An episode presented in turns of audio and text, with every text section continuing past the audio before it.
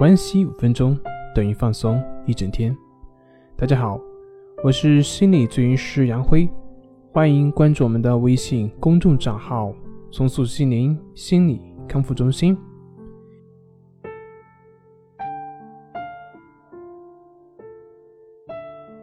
今天要分享的作品是心理咨询师做那个永远在路上的人。人在心情好的时候，你干啥都会有力气；在你心情不好的时候，你干啥都不想干。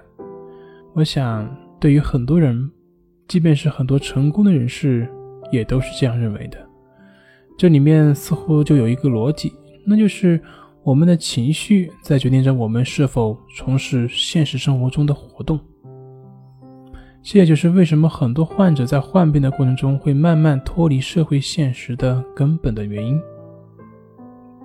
但是，其实我们忽略了一点，那就是我们身心是一体的，心情可以影响到我们的身体，我们的身体同样也可以反过来影响到我们的心情，影响到我们的情绪。举个例子，比如说。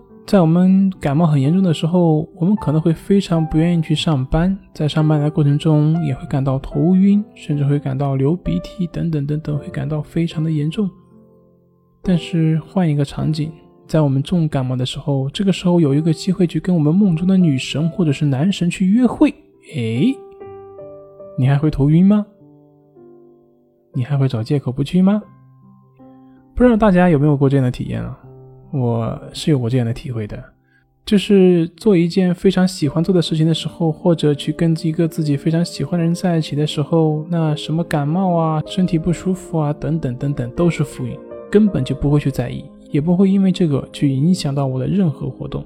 甚至有的时候呢，本来我是在流鼻涕的，可是当我去认真的去做一件事情的时候，认真的去投入进去的时候，就会忘记流鼻涕这个事情。等我回过神来，会发现。根本就不流鼻涕了。但是反过来，当我去过于专注于我们的感冒本身，它是否有减轻，鼻涕是否有变化的时候呢？我们就会发现，越去关注它，它就越难以恢复。这是我自身的一个体验。同样，当我们把我们的全部的心思、全部的注意力用在于我们的现实生活中的事或者人的时候呢，我们的情绪对我们的影响呢，就会变小。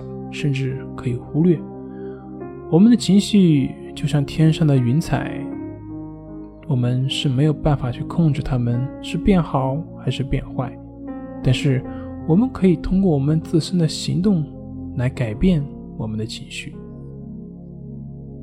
身心是一体的，当我们的行动改变了，心情自然也就会随之而改变。你可以试一试，现在把你的肩膀搭下来。头也搭下来，保持一分钟，去感受一下自己的状态。